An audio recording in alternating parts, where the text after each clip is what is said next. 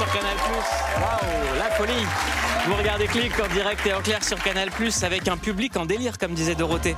Et j'ai la chance d'être entouré de Pauline Clavière. Ça va, Pauline? Ça va bien? Yacine Bellous? Charlotte Vautier? Philippe Rouillet from The Cercle? Ça va bien?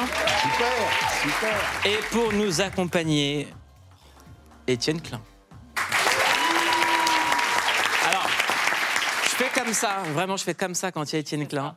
Parce que c'est vraiment tous les jours, Yacine me dit quand est-ce qu'on a Étienne Ah Klein ouais, Et je lui dis j'ai déjà rencontré Étienne Klein. Ça, Étienne vrai. Klein est déjà venu, dans Click et il est de retour. Étienne Klein, vous êtes physicien, philosophe des sciences et directeur de recherche au Centre d'énergie atomique où vous êtes le responsable de mes insomnies. Vraiment, c'est c'est grâce à vous que ça m'arrive de, de- de m'endormir un peu moins bête. J'écoute du Étienne Klein comme ça et au début je me dis ça va m'endormir et non ça m'endort pas. Après je vais dans le frigo un petit jus d'orange, ah, un petit Étienne Klein et puis des dates et puis c'est le tour. Allez hop c'est parti. ça va Étienne Klein? Vous allez très bien? bien. merci pour votre invitation. On est très content de vous Vous recevoir. avez bonne mine malgré les insomnies. Et donc je me sens pas coupable. Parce que vous êtes un soleil mon Étienne. On va parler intelligence artificielle avec le nouveau chat GPT-4 et on parlera monde parallèle, multiverse avec le film oscarisé Everything, Everywhere, All at Once. Ils n'ont pas pu faire un titre français avec leur budget. Euh, tous les jours, on passe l'actualité en revue. C'est la revue de clic.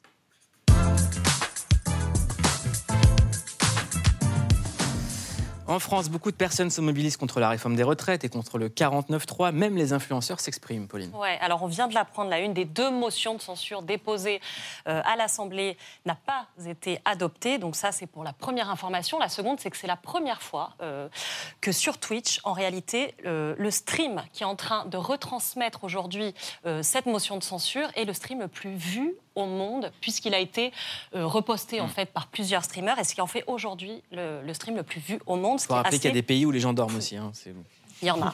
Euh, pourtant, la mobilisation, ben oui, elle, elle ne désemplit pas. On a vu des actions un petit peu partout euh, en France. Évidemment, les éboueurs, ça continue. Euh, également, les agents de la SNCF, les premières épreuves du bac, dont il était question qu'elles soient dérangées, mais visiblement, ça n'a pas été trop le cas, puisque les syndicats avaient encouragé à laisser les, les lycéens tranquilles pour cette journée. Et la contestation, tu le disais, Mouloud, elle s'étend aussi aux réseaux sociaux ces derniers jours. Et des internautes ont décidé de mener, entre autres, une petite révolte qui se pose sur le compte d'Elisabeth Borne, avec l'objectif de faire monter à 49,3 abonnés eh bien, son nombre euh, d'abonnés, ce qui était assez euh, marrant pour le coup. Mais la Première ministre, elle a été un petit peu débordée, donc elle a décidé de passer en mode privé quand même, Mm. pour s'éviter de... Voilà, donc on peut comprendre, euh, pour mettre fin à ce Elle petit jeu. de ses amis proches. Ah, ça, c'est un peu plus ennuyeux. Waouh. On parlera un autre Je moment, je pense, quand elle sera plus disposée. D'autres créateurs de contenu, euh, jusque-là assez discrets, ont décidé euh, eux aussi de s'engager et on ne les connaissait pas pour ça. Euh, par exemple, Lena Situation, qui ne s'est jamais engagée a priori sur des sujets politiques, a fait un post dans une story où elle a laissé apparaître une honte. Elle est suivie par 4 millions de personnes, mais aussi Freddy Gladieux, notre Freddy, qui lui a partagé un petit peu de l'histoire de ses parents en disant que voilà, ils n'ont pas ils ont réussi, même pas réussi à atteindre 60 ans en bonne santé. Ils y ont laissé une partie de leur dos, de leurs genoux, force aux grévistes et encore plus voilà, au métier pénible. Euh, il y a aussi eu un John Phoenix euh, qui a fait un post. En réalité, ces prises de parole, elles disent quelque chose. Elles disent que de plus en plus, la contestation s'étend aussi à des univers euh, auxquels, justement, on n'était pas habitué sur des terrains sur lesquels on n'était pas habitué à les voir. Ces influenceurs-là ne sont pas des influenceurs, des créateurs de contenu, pardon, politiques. Euh, donc, c'est assez positif. Ça veut dire que le débat démocratique s'étend. Pour ce qui est du reste voilà, et de l'avenir de cette réforme, on en parlera ben, dans quelques heures déjà. Euh, moi, j'aimerais vous parler d'une vidéo. Euh, Il y a eu un tube ce week-end, mais vraiment un tube sur les réseaux. Mais vraiment, c'est le tube du week-end. C'est pas le tube de l'été, c'est le tube du week-end. Et j'écoute que ça. J'aimerais qu'on l'écoute. Ouais, euh, écoutez-moi, c'est c'est mon tube, je l'aime.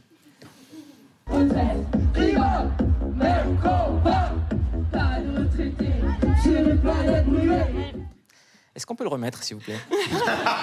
Et tous ensemble. Remettez-le.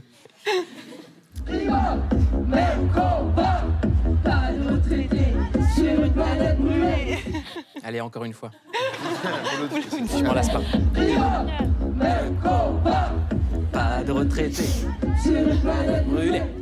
Charlotte, Et bah, figurez-vous que j'ai rencontré euh, cette fille qui s'appelle Mathilde et qui est très bien nommée sur Twitter la technogréviste. Euh, elle a 25 ans, elle est activiste pour Alternative à Paris.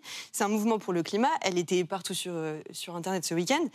Donc, les elle était dans ma tête, dans mon cœur. Hein. J'ai dansé tout le week-end avec son refrain. les paroles de cette merveilleuse chanson, vous l'avez compris, c'est. Donc, je lui ai demandé pourquoi les retraites et le climat, c'est le même combat. La réforme des retraites, c'est une réforme qui est anti-écologique, euh, même climaticide.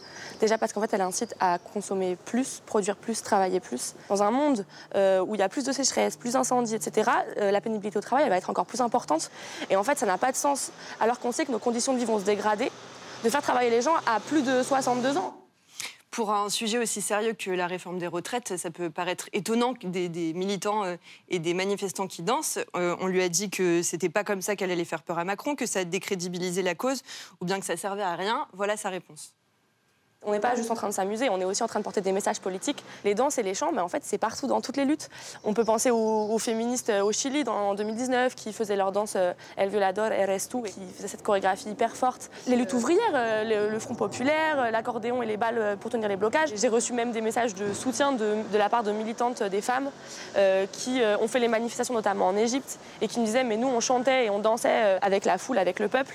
Ça me fait bien rire de recevoir des critiques pour dire C'est pas comme ça qu'on qu'on manifeste, qu'on lutte. Enfin bon, bref, du coup, alors que si, bah en fait, si. Retraite, climat, même combat. le morceau, il a tellement plu qu'ils vont l'enregistrer en studio et ils vont le sortir sur les plateformes. Donc, à mon avis, on n'a pas terminé de l'entendre parce que, euh, selon le rapport du GIEC qui est sorti aujourd'hui, mm. la décennie 2020 est cruciale. Si on veut limiter le réchauffement climatique à plus 1,5 degré, il faudrait avoir réduit de 48% nos émissions de CO2 d'ici 2030. Donc, on va streamer fort climat, retraite, même combat. Et cette semaine, on recevra Jean Jouzel du GIEC qui nous parlera de, cette, de, cette, euh, de ce nouveau rapport qui est éclipsé par la réforme des retraites. Euh, Étienne Klein, une réaction sur tout ça? Oui, alors on parle beaucoup d'urgence climatique. Je, je, veux simplement faire remarquer que les climatologues, depuis 35 ans, disent la même chose. Voilà, et on a développé euh, toutes sortes de stratagèmes intellectuels pour ne pas croire ce que nous savions. Quand une vérité scientifique nous déplaît, on invente des, les discours, on dit que la science est le doute, etc. Et, ça retarde, euh, de sorte qu'on est amené à parler d'urgence, alors que les constantes de temps sont telles que le climat des prochaines années, il est déjà déterminé par, par ce qui s'est passé dans le passé. Et donc nos actions présentes et futures n'ont vraiment d'effet que dans la suite de l'histoire. Et on sait que les températures vont monter euh, tout au long du siècle, quasiment dans tous les scénarios. Et donc, euh, on doit agir, mais en ayant conscience que les températures vont monter, même si on agit. Et que le mal est déjà fait En grande partie, oui. On va continuer à parler travail euh, avec quelque chose qui menace le travail pour certaines personnes, c'est l'intelligence artificielle. Il y a une nouvelle version de ChatGPT qui est sortie, ChatGPT 4. Euh, ça a été dévoilé la semaine dernière. On vous explique tout. Et juste après, on reçoit Gilles Babinet, co-président du Conseil national du numérique, qui va nous en parler. Il peut écrire une lettre de motivation, trouver une recette à partir du contenu de notre frigo ou encore élaborer un plan de dissertation en quelques secondes. Et tout ça à notre place. Son nom, ChatGPT. Très impressionnant au niveau des résultats. C'est un peu comme si on faisait une recherche Google, mais ça mâchait tout le travail et ça euh, écrivait déjà tout proprement. C'est exceptionnel. On peut lui demander vraiment beaucoup de, beaucoup de choses et euh, c'est vachement précis. Une puissante intelligence artificielle qui endosse le rôle d'assistant personnel tellement exceptionnel que certaines entreprises aux États-Unis ont déjà commencé à se débarrasser de leurs employés au profit du robot conversationnel. It is going to eliminate a lot of current jobs, that's true. We can make much better ones. À disposition du grand public depuis seulement 4 mois, plus de 100 millions de personnes utiliseraient ChatGPT à travers le monde, mais si le logiciel a réponse à tout, il suscite aussi des inquiétudes. C'est parfois approximatif, euh, c'est parfois inexact, euh, c'est même parfois complètement faux ou inadapté. Il ne s'agit pas euh, d'une intelligence magique, hein, c'est une intelligence artificielle qui ne peut pas remplacer l'intelligence humaine, et il s'agit d'une intelligence générative, comme, comme on dit, qui n'est pas créative. Mais voilà, une nouvelle version améliorée de l'outil intelligent vient de voir le jour. GPT-4 ferait 40% d'erreurs en moins que son prédécesseur. La vitesse à laquelle ça va, en fait, c'est ça le truc, moi, qui me, qui me frappe. C'est-à-dire qu'on est en train, là, probablement de vivre la, la plus grande révolution technologique de ces euh, 15 dernières années. Bonsoir Gilles Babinet, vous êtes coprésident du Conseil national du numérique. Vous étiez déjà venu parler de la précédente version de ChatGPT. Qu'est-ce qui change avec celle-là? Bon, La puissance déjà, le taux d'erreur. On a essayé de faire passer euh, le barreau américain euh, à ChatGPT et euh, GPT-4 euh, est bien meilleur. C'est-à-dire que le ChatGPT faisait à peu près un score équivalent aux 10% des plus mauvais élèves. Et là, GPT-4 fait un, score qui est à peu près celui de 10% des meilleurs élèves. Vous voyez bien, c'est- quelque chose d'assez spectaculaire. Et puis, on a la même chose sur le SAT, sur des examens de tout type. Euh, donc là, vraiment une capacité à produire quelque chose qui euh, est très élaboré, qui est euh, beaucoup plus forte. Et, je trouve que c'est intéressant parce que ça répond précisément à la principale critique, d'ailleurs que certains de vos interviewés faisaient observer, qui est que c'est parfois imprécis. Je crois qu'il il faut vraiment faire attention à, ne pas juger ce que l'on voit, mais à voir la perspective que ça trace. C'est-à-dire que cette technologie, des larges modèles, est appelée à progresser de façon extrêmement forte. Et donc cette perspective, effectivement, pour l'emploi, pour beaucoup de choses, elle est euh, très impressionnante. Étienne Klein, je crois que vous, vous avez demandé à ChatGPT ce qu'il fallait penser de ChatGPT. Il a dit qu'il n'avait pas d'avis. Je lui ai demandé aussi s'il avait une couleur préférée. Et là, il a répondu honnêtement Je ne suis qu'une machine, euh, j'ai pas d'avis. Et je lui ai demandé aussi, mais c'était la première version, hein, peu de temps après qu'elle soit apparue, comment est-ce qu'on a su que la Terre est ronde? La première réponse qu'il m'a donnée, c'est les photos de satellites. Je lui dit, euh, réponse faible, on a su, euh, on savait que la Terre est ronde bien avant de voir qu'elle était ronde. Là, il m'a parlé des mesures de diamètre de la Terre avec Eratosthène. J'ai dit non, euh, Eratosthène, il a mesuré le diamètre parce qu'il savait que c'était rond. Et puis, en progressant, il a fini par sortir l'histoire des éclipses de lune, euh, qui sont la vraie preuve. Ouais, mais vous avez appris des Et donc, trucs à je, ai- je pense que je l'ai éduqué, oui. Ah oui, c'est Mais exactement maintenant, ça. la réciproque est vraie. C'est lui qui m'éduque. Vous l'avez éduqué parce qu'il se base sur ce que vous lui répondez Ouais, pour ouais. s'améliorer, sans cesse. Est-ce que ce mot intelligence, dans intelligence artificielle, c'est le bon mot? Non, et c'est très débattu, effectivement. Il y a beaucoup de gens qui disent que malheureusement, il y a une erreur originelle qui remonte à 1956 euh, et qui nous colle un petit peu à la peau depuis. Euh, intelligence, c'est euh, conscience de soi, c'est conscience tout court, euh, c'est émotion. euh, et donc, euh, on a euh, clairement un problème avec C'est le sens anglais du terme. C'est le mot en- anglais qui veut dire gestion Ouais. de données. Euh, En français, l'intelligence, c'est la création de concepts, c'est le sens critique qui ne sont pas dans ces machines. Est-ce que ça risque d'arriver? Euh, c'est un vaste débat, d'ailleurs, qui faisait l'objet d'un long article dans le New York Times il y a à peu près un mois. Et on voit des gens euh, qui sont notamment des grands scientifiques dans le domaine de l'intelligence artificielle qui ont changé d'avis. Je pense à euh, Luc Julia qui s'est exprimé là-dessus. Alors lui n'a pas changé d'avis, mais, d'autres, Andrew Ning par exemple, disent bah, en fait, on se dit que peut-être que la conscience, c'est qu'une somme mathématique. Récemment, il y avait un papier passionnant euh, qui évoquait le fait que, en fait, euh, il faut faire appel à des concepts mathématiques qui sont extrêmement complexes, qui sont absolument hors de portée, qui sont le fait d'un mathématicien français qui s'appelle Grothendieck, qui a inventé les topos. Je peux vous dire qu'on est très, très, très, très loin. C'est quoi les topos Alors, je, je laisserai un expert répondre parce que moi, je suis Alors pas les capable. topos, moi je les ai compris grâce aux travaux d'Alain Cohn, qui a eu la médaille Fields, euh, lui aussi.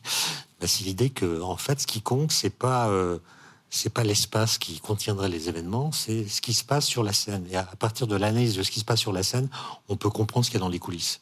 Je sais pas si j'ai été clair, mais en tout cas, c'est ce que je voulais dire. Moi, j'ai très envie de faire genre j'ai compris. Ouais, moi aussi, c'est ça. En fait, c'est- une façon de. faire. En fait, c'est une façon d'introduire de la nuance dans les mathématiques. En mathématiques, d'habitude, on fonctionne avec la théorie des ensembles. C'est vrai ou c'est faux. Et là, on construit plutôt ce qu'ils appellent des chemins vers la vérité, qui permettent de nuancer les choses. Et ce type d'intelligence, encore une fois, c'est vraiment le mot anglais qui convient, gestion de données, euh, bah, s'appuie sur ce genre de choses. Tout ça pour dire que je pense que de façon incrémentale, on n'arrivera pas à la conscience. C'est-à-dire qu'il nous faudra d'autres ruptures. euh, et on est encore dans le domaine de la science-fiction. Voilà, on peut dire aujourd'hui, de façon assez certaine, je pense, qu'on est très loin de machines conscientes. Est-ce qu'il y a des métiers qui sont voués à disparaître? Alors, il y, a- il y a de très nombreux travaux à cet égard. C'est un sujet qui me passionne. Euh, et en fait, il faut bien savoir que cette peur ludiste, elle existe depuis l'origine de l'ère moderne, c'est-à-dire depuis 220 ans. À chaque fois qu'une technologie est apparue, que ce soit la machine à vapeur, le moteur à explosion, l'électricité, le télégraphe, etc., on a dit, et de façon assez euh, unanime, euh, les métiers vont disparaître.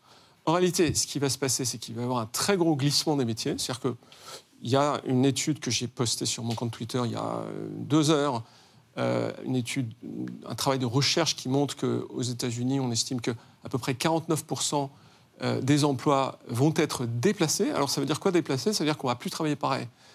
Quand vous avez un avocat qui voit qu'il y a une machine qui passe le barreau et donc qui est capable d'aller chercher dans la jurisprudence, dans le droit, dans, en Europe le droit européen, etc., vous dites que c'est plus forcément utile qu'elle fasse ça. Mais que l'avocat se concentre sur la stratégie de défense, sur comment rassurer son client, etc., ça sera toujours nécessaire. Les Cette mathématiciens, les écrivains, les auteurs, les analystes financiers seraient impactés par le développement de l'int- l'intelligence artificielle. Donc, par exemple, ici, Pauline, qui écrit des romans, euh, Philippe, qui écrit des articles, serait menacé, ou même Étienne. En, en Je- quoi je, il serait menacé? je n'utiliserai pas le mot menacé parce que je trouve que euh, il est de nature à nous faire peur, alors que on a tout un tas de raisons de se réjouir de l'arrivée de ces technologies. Euh, J'entendais qu'il y a Jean Jouzel qui vient ici dans peu de temps. On a un enjeu fantastique, enfin phénoménal plutôt à résoudre, qui est celui de l'environnement.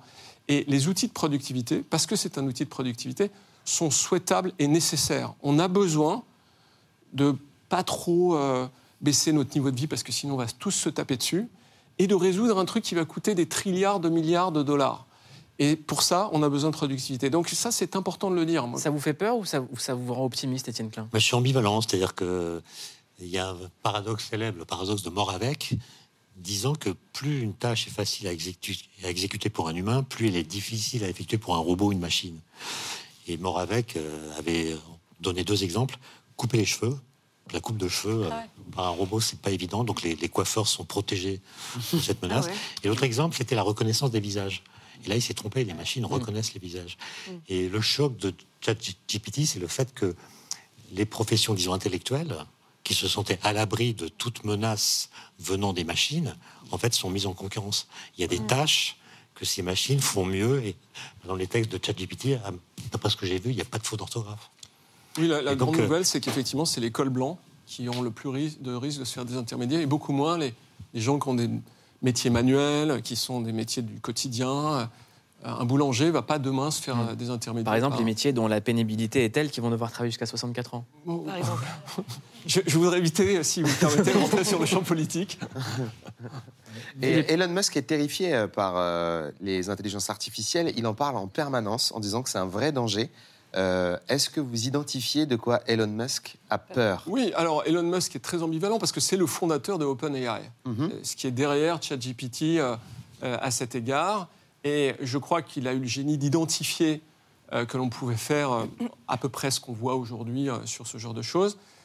Mais il fait partie de, de toute cette mouvance que je pourrais qualifier de transhumaniste qui voit une sorte de continuité euh, qui fait qu'à un moment, on arrive à la conscience des machines qui s'autonomisent et qui se retournent contre les humains. Donc ça, c'est pas nouveau. Kurzweil, c'est le grand euh, protagoniste de cette, euh, de cette ère. Moi, moi, je pense que c'est une vision qui est assez... Je suis désolé de dire ça à l'égard d'Elon Musk, mais malgré tout assez simpliste et qui, justement, procède exactement de ce qu'on disait tout à l'heure, qui disait que en fait, euh, on tire le trait et puis on arrive à un moment. Faites où attention, hein, il, peut, il peut vous répondre Ismaël de tout en ce moment. euh. Ouais, J'avoue que. Week-end, il s'est même mêlé de ce qui se passait en France. Donc, euh, Ah Philippe. Incroyable. Oui, ben, ça me rappelle quand même ce débat qu'on a eu avec l'arrivée d'Internet. Euh, Je suis assez vieux pour l'avoir connu ça, et on m'a dit bah, ton métier va être, euh, va être fini parce que des filmographies, on les trouvera sur les sites Internet et tout ça, et on n'aura plus besoin de toi. Sauf que la filmographie, elle est là. Donc c'est un peu l'exemple de l'avocat que vous donniez tout à l'heure. Je pense pas que pour un avocat, le plus passionnant est d'aller trouver euh, la jurisprudence. Par contre, c'est comment on l'utilise. Et, et, et, et- et ça, ça restera toujours. Moi, j'ai pas peur pour Pauline. Ces romans, ils resteront toujours. euh, le, le chat GPT, il va pas, il va pas faire du à la manière de Pauline. Euh, le à la manière de Baudelaire, ça n'a pas été une réussite. Euh, je, suis, je suis assez en, en désaccord avec ça. C'est-à-dire que depuis que l'informatique existe, il y a un paradoxe qui est que on ne voit pas le bénéfice de l'informatique. C'est-à-dire que si on mesure en termes économiques, qu'on dit on a des machines partout, etc., on les voit, mais on ne voit pas le, le gain de croissance euh, qui est permis par la technologie. Et ce Ah si, moi, depuis qu'on peut afficher le nom de quelqu'un sur le téléphone, Ah oui, c'est incroyable.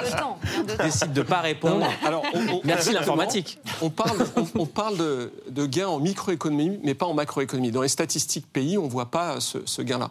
Et là, il y a beaucoup d'économistes qui s'accordent à dire que ça y est, c'est arrivé et qu'on va le voir euh, au, au niveau des nations. Et notamment parce que, ben voilà, tout d'un coup, euh, les avocats, euh, les écrivains. euh, d'un point de vue purement artistique, si on part du principe que l'art est une question d'émotion, donc de conscience, on n'y est pas. Écoutez, moi j'écoutais de la musique faite, euh, c'était un- une sorte de melting pot des Beatles fait à partir euh, d'autres technologies d'intelligence artificielle. Et je, je suis un amateur de- de- des Beatles. Vous êtes J'étais face à un fan des Rolling Stones. Ah ouais. Euh, voilà, je pense qu'il pourrait faire la même chose. Vous arrivez à vous parler quand même. parle. Tout va bien. J'ai j'ai trouvé que c'était assez impressionnant. J'ai trouvé que c'était quand même, euh, il se passe quelque chose, quoi. Avant de vous dire au revoir, Gilles Babinet, j'aimerais qu'on regarde un extrait de South Park qui a consacré un épisode à ChatGPT. When she said that she wishes I would reply to her text the way that Clyde responds to babies, so like, how do you do it? Chat GPT, dude. Chat GPT? Yeah, dude. There's a bunch of apps and programs you can subscribe to that use OpenAI to do all your writing for you. People use them to write poems, write job applications, but what they're really good for is dealing with chicks. Here, check it out. There's tons of Chat GPT apps for your phone. So then I can take whatever latest dumb thing Bebe texted me, I copy it, then I open the GPT app, click respond to, paste her text here, hit write, it just thinks for a second. You would look great with any length of hair, trying a new look could be fun. Copy that into messages and send it off. It's super easy and convenient, and it saves me a ton of time because she texts me so goddamn much. Jesus Christ! Je rappelle que le titre de l'épisode de South Park s'appelle Bêtises artificielles. Merci beaucoup, Gilles Babinet. Merci, merci d'être venu beaucoup. en plus. On est avec Étienne Klein. C'est à votre tour de passer au questionnaire de clic.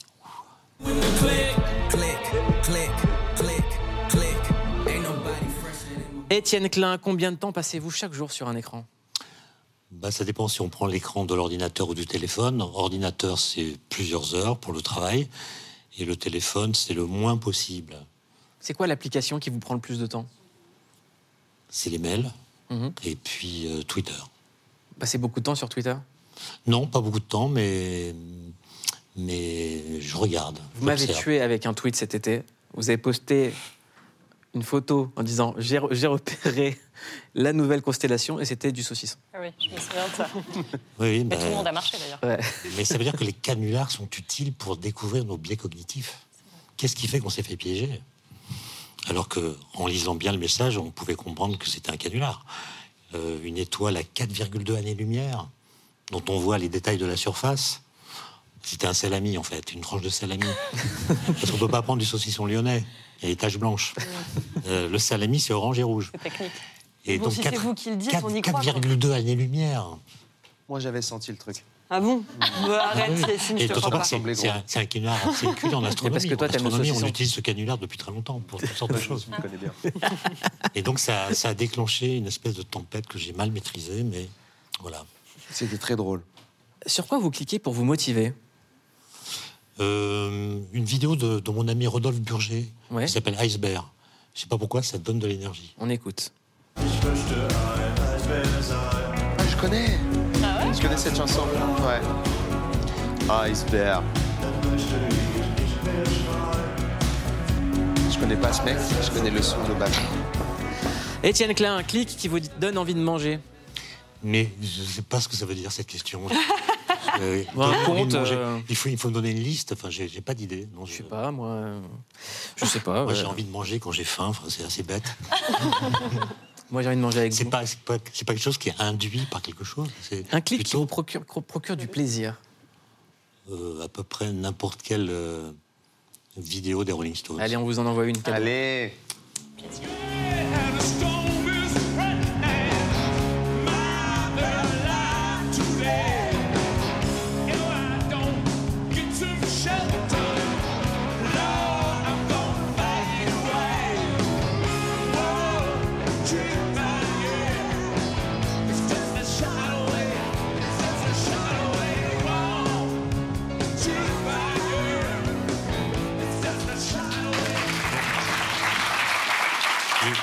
M'est arrivé une chose. Un jour, j'ai demandé à ce qu'on passe cette chanson, on m'avait proposé. J'ai dit Guy Michelter et j'ai entendu Michel Thor. Bon, Depuis, j'articule. Bah voilà. C'est les, les émissions qui travaillent avec ChatGPT, elles sont pas très fières. On va parler multiverse avec vous, Étienne Klein, et avec Philippe Rouillet, avec le multiverse dans le cinéma, juste après le recommandé du soir. Et c'est le film qui a tout éclaté aux Oscars, dont on vous parle depuis très longtemps, Everything, Everywhere, All at Once. Et c'est disponible sur MyCanal. Ça ne s'annonce pas bien du tout. Ainsi commence la journée d'Evelyn Wang, propriétaire d'une laverie automatique qui tente tant bien que mal de survivre dans sa vie monotone jusqu'à ce que... Je ne suis pas ton mari. Du moins, pas celui que tu connais. Je suis une version de lui provenant d'une vie parallèle dans un autre univers. Multiverse, monde parallèle ou réalité alternative. Finalement, Tout n'est qu'un agencement aléatoire de particules qui vibrent entre elles. Evelyne, petite particule parmi tant d'autres, va devoir faire face à des forces obscures pour protéger sa famille et sauver le multiverse. Ou bien tu viens avec moi et tu exploites tout ton potentiel, ou tu restes là et tu en subis les conséquences. Incarnée à l'écran par Michelle Yeoh, l'héroïne se confronte alors à toutes les versions d'elle-même et toutes les vies qu'elle aurait pu mener. On peut faire nos propres choix. Tu te rends compte, compte un peu Ça te plaît Le film est un enchaînement de cascades, de références et de scènes hallucinogènes à base de bagels, saucisses et petits yeux loufoques. Plus c'est bizarre, mieux c'est. Mais aussi avec toujours en toile de fond l'idée qu'il... Faut jamais sous-estimer les conséquences que peut avoir une décision anodine sur le cours de toute une vie. Alors oui, le multiverse est une notion à se taper la tête contre le mur. Mais en regardant cet ovni jubilatoire, Ça va aller. on se dit qu'on met le doigt sur une infinité de possibilités. C'est dingue On vous recommande ce film de manière très enthousiaste et c'est sur MyCanal. Euh, Étienne Klein, question simplissime. C'est quoi le multiverse? D'abord, je voulais dire qu'il existe un univers dans lequel j'ai vu ce film. Mais cet univers n'est pas le nôtre. Donc, j'ai pas vu le film. Alors, les multivers, ils ont deux sources. Il y a d'abord la physique quantique. En physique quantique, vous avez des alternatives un peu comme celle qui a été montrée là. Vous avez un système qui est dans une superposition d'états, on appelle ça A plus B. Et si vous faites une mesure, vous trouvez soit A, soit B. Et la probabilité euh, d'avoir A, c'est 1,5, et la probabilité d'avoir B, c'est 1,5. Et il y a des théories ou des hypothèses, plutôt des interprétations qui disent si vous trouvez A dans cet univers, il y a création concomitante d'un autre univers dans lequel c'est B qui se réalise. Et puis, euh, c'est je crois ce- l'hypothèse que reprend le film, il y a une autre source de, de cette idée de multivers qui vient du fait que notre univers, celui dans lequel on est, observable, il a deux propriétés qui sont des énigmes. La première, c'est qu'il est homogène. La température est la même dans toutes les directions, alors qu'il n'y a aucune raison pour que ce soit comme ça. Et l'autre énigme, c'est le fait qu'il est plat. Alors plat, ça ne veut pas dire plan, il n'est pas à deux dimensions, c'est-à-dire qu'il n'a pas de courbure. À grande échelle, l'univers n'a pas de courbure. Et dans les années 80 du siècle d'avant, il y a deux théoriciens qui ont imaginé que pour résoudre ces deux énigmes, il, fallait faire l'hypothèse que dans l'univers primordial, primo-primordial, il y a eu ce qu'on appelle une inflation. Alors c'est pas celle dont on parle aujourd'hui, c'est une hyperinflation. Les dimensions dans l'univers ont été augmentées d'un facteur 10 puissance 50 en 10 puissance moins 32 secondes. Donc c'est pas tout à fait un train de sénateur. Euh, L'univers a acquis euh, la plus grande partie de sa taille à ce moment-là. Et si on prend cette hypothèse et qu'on la met dans des théories qui essaient d'unifier les interactions, comme la théorie des supercordes, eh ben on découvre que la théorie des supercordes, elle ne décrit pas simplement notre univers, mais l'ensemble de tous les univers possibles, dans lesquels les lois physiques seraient différentes, les constantes physiques seraient différentes. C'est une hypothèse. Et en tout cas, c'est une sorte de, de, de système qui permet de faire des expériences de pensée sur notre propre cosmologie. Qu'est-ce qui se passerait si donc on pose des, que- des questions de ce type-là qui sont contrefactuelles. Qu'est-ce qui se passerait si la, si la vitesse de la lumière était un peu différente? Qu'est-ce qui se passerait si la constante de gravitation était un peu différente? Et à chaque fois, on voit que si les constantes sont différentes de ce qu'elles sont, la vie telle qu'on la connaît n'est plus possible. Et donc ça permet de donner un cadre à, à des expériences de pensée que nous tous, on a fait dans notre vie. Qui serais-je si j'étais né ailleurs ou à une autre époque? C'est des questions qui suscitent des rêveries euh, innombrables, mais on voit bien que, en fait, on est toujours rivé à l'endroit et au lieu où on est né, et à chaque fois qu'on se projette dans une autre époque ou dans un autre monde, on perd son identité de jeu. Et, on et- donc l'idée, l'idée d'identité se dissout sous une multiplicité d'avatars euh, qui ne nous correspondent pas. C'est pour ça que je vais voir ce film dans l'univers actuel. dès que possible. Il est voir si, on arrive à, à suivre le destin personnel de cette femme, ou si en fait c'est c'est une somme d'histoires hachées sans qu'il y ait de continuité. Non, moi je vous conseille vraiment ce film parce que le multivers a été surexploité depuis quelques années par Marvel avec cette question What if? Et que se passerait-il? Euh, Ça donne des films pas souvent euh, assez ouf. hein. Le dernier Quantum Mania, euh, c'était complètement nul. Euh, il dit les termes. Je Oh dis là. les termes.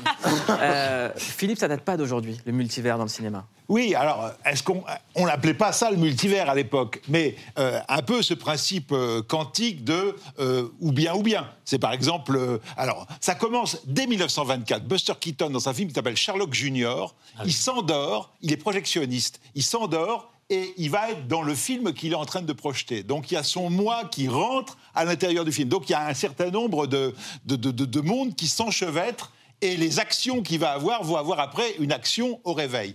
Plus près de nous, euh, euh, Alain René, qui se passionne... Smoking, no smoking. Voilà. Smoking, no smoking, de, de mille- euh, 1993. On est face à deux films. Et voilà, smoking, si j'allume une cigarette ou si je ne l'allume pas. Et à partir de là, on est en arborescence. Et chacun des deux films, qui sont deux films jumeaux, ont six fins. Et, on voit tous les dessins des personnages. Euh, avant ça, Christophe Kieslowski, en Pologne, avait fait un film qui s'appelait Le hasard. Dans Smoking, No Smoking, c'est je décide. Je décide d'allumer une cigarette ou je décide pas d'allumer une cigarette. Dans Le hasard, c'est un étudiant qui est sur le quai de gare, il veut prendre son train et le train est en train de partir. Donc il court. Donc première, première possibilité, il rate son train. Deuxième possibilité, il rate son train, mais en plus il a emplafonné un gars de la gare il va aller en garde à vue. Troisième possibilité, il prend son train. Et à chaque fois, le film nous raconte en fait en trois parties. Donc si vous voulez, c'est c'est pas un multivers, mais c'est trois projections et il va avoir trois vies différentes. C'est-à-dire qu'une fois il va être communiste, une fois il va être mais communiste engagé, une fois il va être catholique engagé, une fois il va être apolitique. Et les trois histoires se terminent avec la même manière, avec un avion qu'il doit prendre. Quel que soit son chemin de vie, il doit se retrouver à prendre un avion qui va exploser.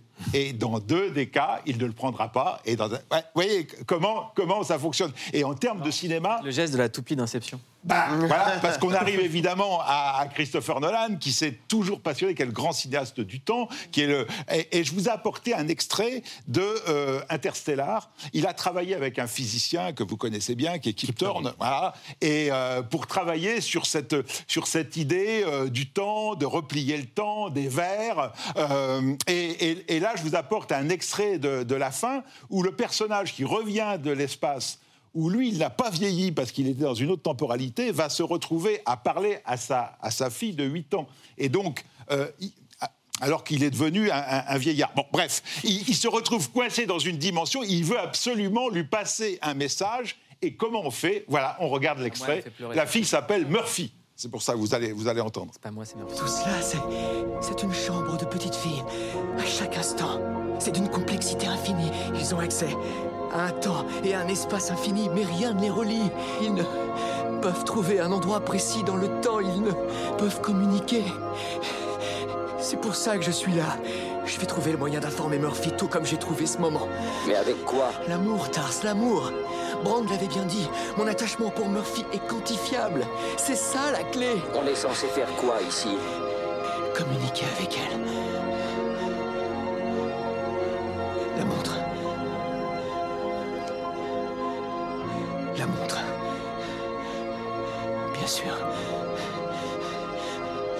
Encode les données dans les mouvements de la petite aiguille.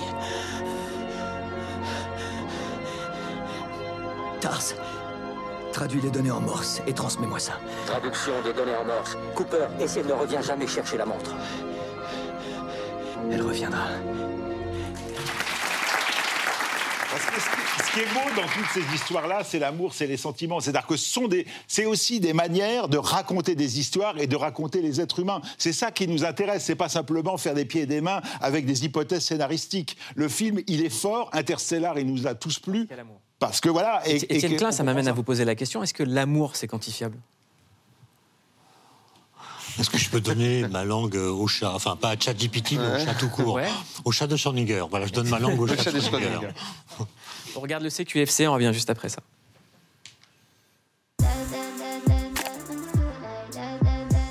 Mieux qu'un algorithme, la rédac de clic vous dit sur quoi cliquer. On commence par cliquer sur Étienne Klein, le philosophe des sciences ouvre un espace poétique même quand on ne le comprend pas. Il sait rendre accessible au commun des mortels l'impossible question de l'univers. On clique et on se questionne. Souvenons-nous de ce que dit Coiré. Il ne le cite pas, mais je réinterprète à ma façon. Le pari de la physique, c'est qu'on peut expliquer le réel par l'impossible. On enchaîne en musique et on clique sur Cimarron de Roca et DJ Duke. Album posthume sorti par Roca suite à la disparition prématurée du légendaire DJ Duke, membre du groupe Assassin, ce projet représente la fusion musicale de leurs deux univers. On clique sur le titre relatif avec Benjamin Epps. Mille et un discours quand un seul mot vaut le détour. Selon ton angle de vue, tout devient relatif. En face, il te sourit, derrière, c'est le coup de canif. Moi de fracas, yeah.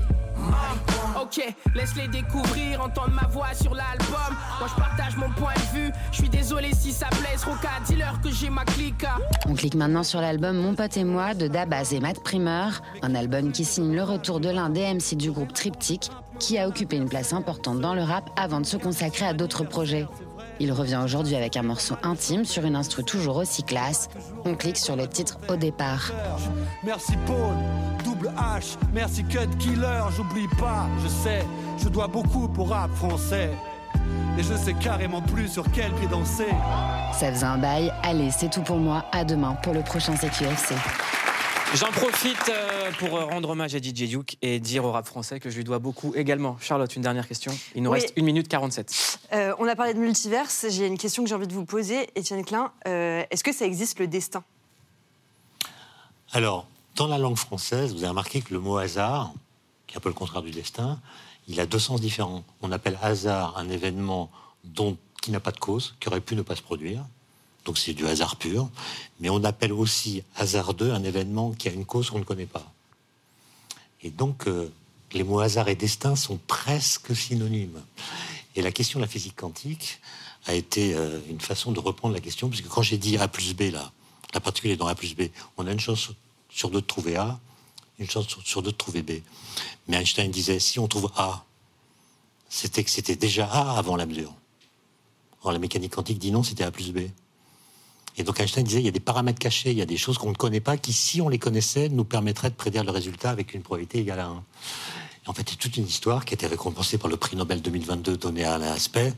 On a fait une expérience dans les années 80 qui a montré que euh, Einstein s'était trompé non pas sur la physique quantique, dont il avait vu les implications, mais sur la nature. Voilà. Donc il y a du hasard pur, semble-t-il. Vous y croyez, vous, au destin? Oui, non. Écoutez, euh, je crois qu'il y a une puissance destinale. Voilà. Je crois à la destinée plutôt que destin. Je ne pense pas qu'on soit complètement piloté, mais il y a une destinée, c'est-à-dire qu'on a des bifurcations, Exactement. les choix qu'on fait, on sent qu'il y a une sorte Je ne peux pas d'orientation. éviter ma destinée. Passez Voilà. une bonne soirée sur Canal+.